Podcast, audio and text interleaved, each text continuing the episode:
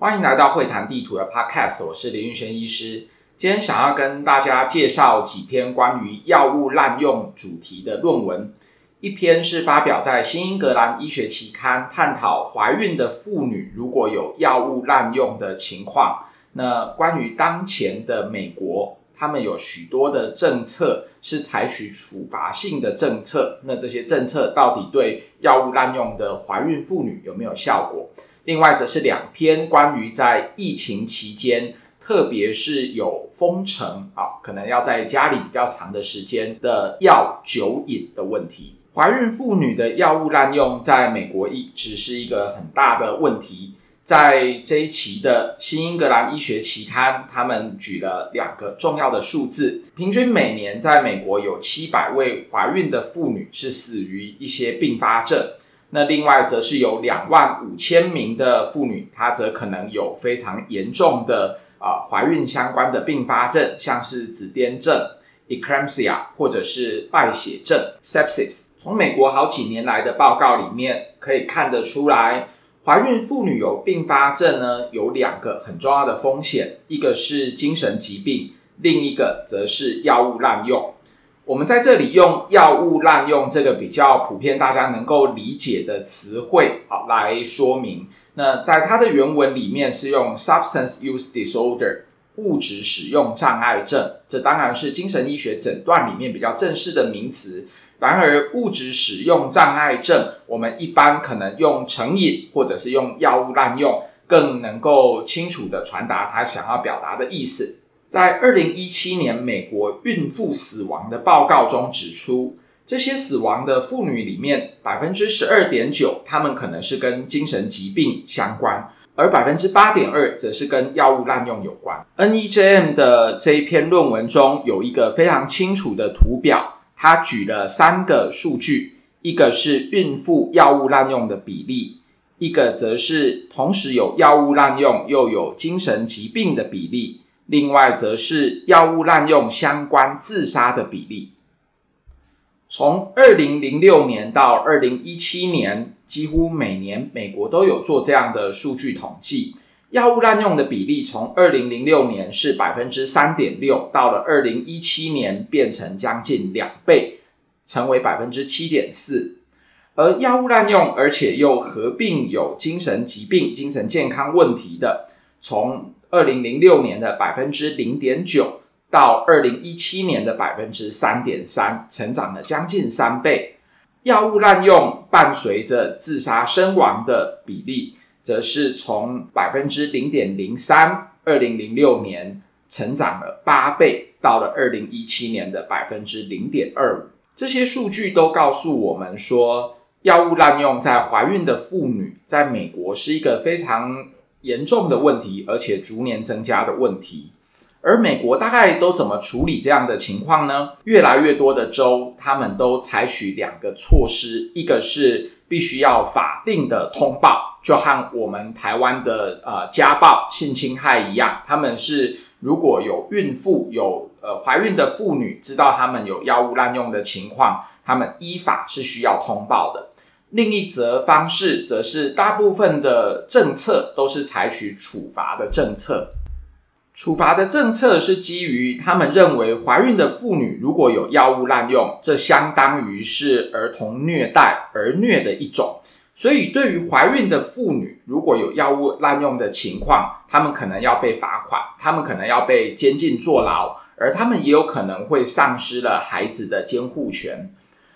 从二零零六年到二零一七年，美国有越来越多的州有修改这种儿童福利相关的法规，定出如果有孕妇药物滥用，则他们要采用这种处罚性的策略。这篇文章它同时列出美国越来越多的州采取对于孕妇如果有药物滥用，用法定通报还有处罚的政策，不断的在增加。那药物滥用相关的自杀合并精神疾病的问题却逐渐的成长，他们想要举出，所以是不是这样处罚性的孕妇药物滥用的政策可能是没有效果的，而应该采用医疗的方式来解决呢？当然，我们知道这是我们在处理成瘾这个议题最基本的，我们都经常面临的，到底是采用疾病模式，还是用道德模式来处理成瘾的这个问题。一个对药物滥用、对药物成瘾的人，我们可以说他是生了一种成瘾的疾病，也可以说他犯了某种的法律。那当然，在台湾还有在美国的食物上面，常常是两者并行的。那当然也有越来越多的啊。呃医疗政策呼吁说，我们应该更采用疾病的模式来处理药物滥用的这些成瘾者。那当然也包括了怀孕的妇女，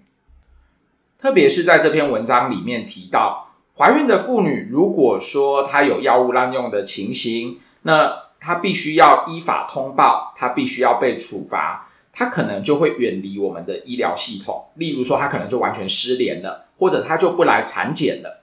这个其实都是有非常多的实证发现的情况，而且采取这样的处罚、法定通报的策略，我们发现怀孕妇女的药物滥用的比率并没有下降，而是逐年增加，而他们所生下来的婴儿常常有这个新生儿戒断症状 （Neonatal Abstinence Syndrome）。这个我们通常是用来描述对于鸦片类物质成瘾的妇女，那她的孩子一出生，由于他在母亲的子宫里面的血液可能有某种程度的鸦片类物质的浓度，那一出生之后呢，反而像是鸦片戒断的症状。那鸦片戒断症状的婴儿，还有母亲药物滥用的情形比例，都是逐年增长的。这一篇 NEJM 的立论就是要从这两个数据来说，用处罚的方式可能是失败的。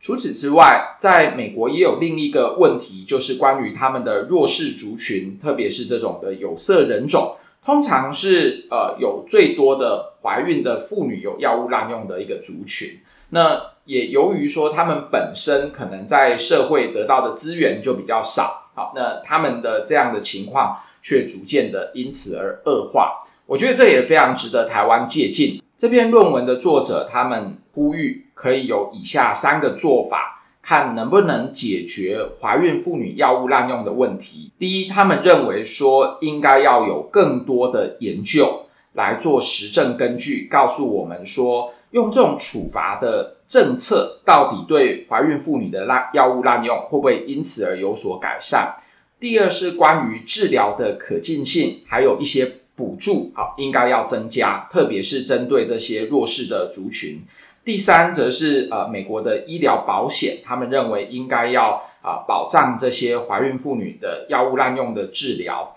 他们举了一个非常重要的比喻，如果说我们是药物滥用是一种疾病的模式的话，那药物滥用可能是唯一一种怀孕妇女她如果生了这种病。而必须要被处罚的，好，就好比说一个孕妇，她如果得了糖尿病，她如果得了癫痫，甚至一个怀孕的妇女，如果说她比较肥胖，那我们知道糖尿病、癫痫或者是肥胖，对于未来的胎儿可能都是不利的。然而，即使这样对未来的胎儿不利，你不并不需要去处罚这些怀孕的妇女。那为什么如果说怀孕的妇女她有药物滥用的情况，则要被处罚呢？这也是一个非常经典的疾病模式和道德模式在成瘾医学上面的一个思辨。这篇论文的作者也特别呼吁了，由于在 COVID-19 的疫情期间，怀孕妇女药物滥用的情况，可能他们对医疗的可进性又更弱了。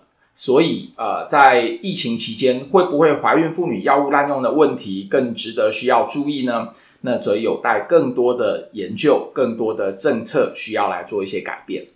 NEJN 的这篇文章，它提了一个蛮重要的开端，就是讲到疫情期间的药物滥用的情形。至于有没有任何疫情还有封城期间药物滥用的情况的相关研究呢？在这里面，我想要举两篇都是发表在 Drama Network Open 的文章，分别是探讨了药瘾还有酒瘾在美国的状况。首先，第一则研究是讲到说，在美国旧金山，关于非故意的药物过量致死，好的一个死亡率研究。那他们特别举的是二零二零年三月，也就是美国他们的旧金山在封城期间。那由于我们知道说，可能这种封城期间的呃要去医疗啊，然后要寻求协助会更加不容易。会不会有更多原本就是有药物成瘾者，他们过度服药而致死的情形？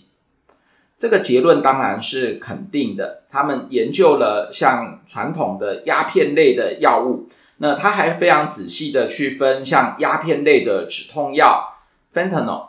Fentanyl 这个药物，我们在呃医疗里面的英文，很多人常会把它念成 Fentanyl 哈，就是 F E N T A N Y L。好，那因为我听了蛮多啊、呃、美国人的念法，他们都是念 Fentanyl，所以我在这里面就都念 Fentanyl 好，让大家可能以正视听。然后还有像非法的这种海洛因。然后还有一些相关的鸦片类的止痛药，安非他命，还有骨科碱等等。这项研究就是叫在二零二零年的三月一直到了十二月，那拿二零一七、二零一八、二零一九前三年来当做一个基准值。那当然非常明显的看到是在二零二零年的三月之后。这种非故意性的药物过量致死，那当然要强调非故意性的药物过量，是因为啊、有些人他可能会用药物过量的方式来企图自杀。那在他们这里面的资料库，他们是有特别去区分啊，这个可能是非故意性的，就是说他是不小心的这个药物过量致死的比率。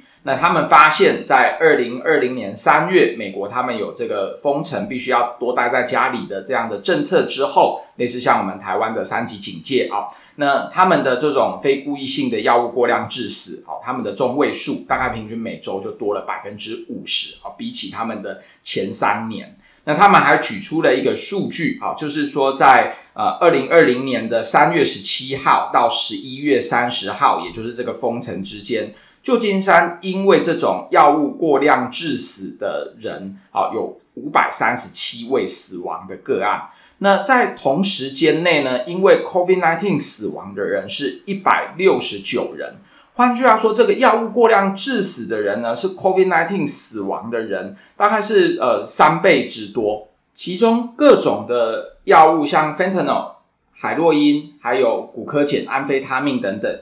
呃，最显著增加的药物过量致死的就是 Fentanyl。台湾在三级警戒期间，很多人都慢慢感受到经济的压力，也有人说，呃，可能因为 COVID-19 死亡的人，还有因为呃经济关系穷死的人比较起来，经济压力哦，可能说不定比 COVID-19 的致死还要更加可怕。那我想用同样的道理，这篇文章也告诉我们。呃，COVID-19 造成的封城也会造成更多药物滥用，呃，过度服用药物而死亡的问题，确实是比 COVID-19 还要更加可怕的。所以，封城造成心理健康的影响，包括药物滥用这一环是不可忽视的。另外一则研究，同样是发表在《Drama Network Open》的研究，是探讨说，呃，美国他们在 COVID-19 期间。呃，住院的病人有发生呃酒精戒断症状的比率，在疫情期间，你在家里的时间比较多，会不会在家喝酒的时间也比较多呢？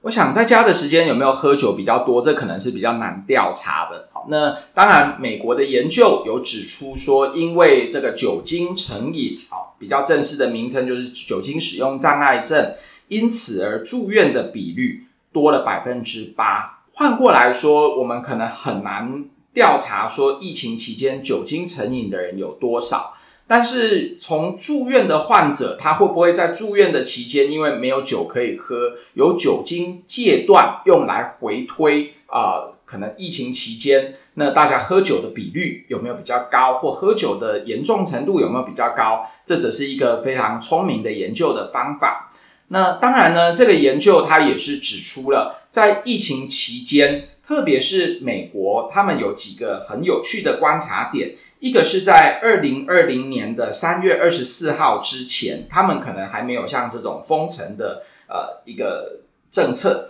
那在二零二零年的三月二十五号到五月二十号，哦，则是大部分都有采取封城的策略。那到二零二零年的六月之后，他们好像又解封了，所以就有三个观察的时间。那比如说在封城的这个三月底到五月中，会不会酒精滥用，或者是呃会不会喝酒的严重程度，或者是来住院的人他们有酒精戒断的比率比较高？答案也是肯定的。那这则研究也是采用类似的研究方法，就是拿二零二零年一整年来跟二零一九年或二零一八年来做比较。那我们当然发现，二零一九年和二零一八年的曲线是非常近似的，而二零二零年期间啊，这个酒精戒断住院的这些比率啊，则是多了不少。那最多的，而且最显著的，则是在封城的最后两周啊，也就是在二零二零年的五月多的时候。